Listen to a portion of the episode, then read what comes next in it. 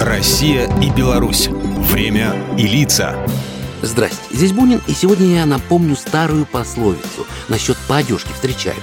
Но относиться это будет не к людям, а к самолетам главных авиакомпаний союзного государства. Сегодня все мы пассажиры И отправляемся в полет Уже посадку объявили На долгожданный самолет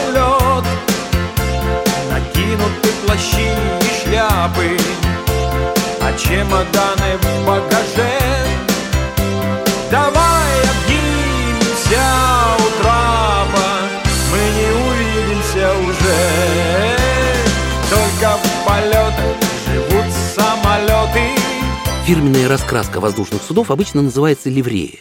Она бывает совершенно разной. Основные правила – преимущественно белый цвет, крупные названия авиакомпаний, логотип на хвостовом киле. Помню, как-то очень-очень много лет назад, когда практически все авиаперевозчики выглядели строго и благочинно, я летел из Чикаго в Коста-Рику какой-то местной туристической чартерной авиакомпании.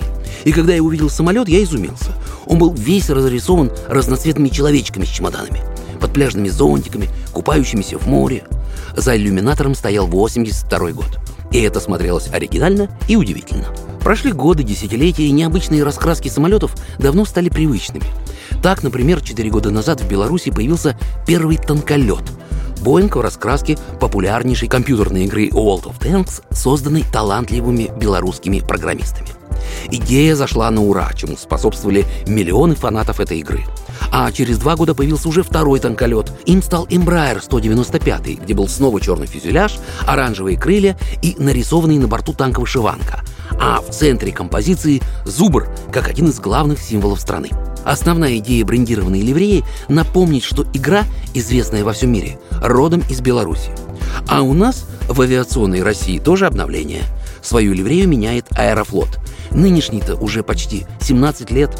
Именно тогда, благодаря британским дизайнерам, появилась всем известная серебристо-серая ливрея с российским флагом, переходящим с киля на фюзеляж и с таким синим брюшком и рыжей полоской.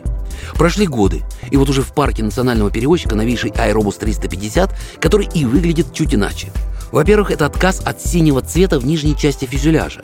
Теперь брюхо будет тоже серебристое, и на нем может появиться название авиакомпании. Это такой новый тренд в авиаотрасли. Во-вторых, это гораздо более крупная надпись «Аэрофлот», что было видно издалека.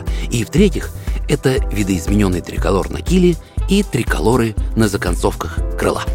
Программа произведена по заказу телерадиовещательной организации Союзного государства. Россия и Беларусь. Время и лица.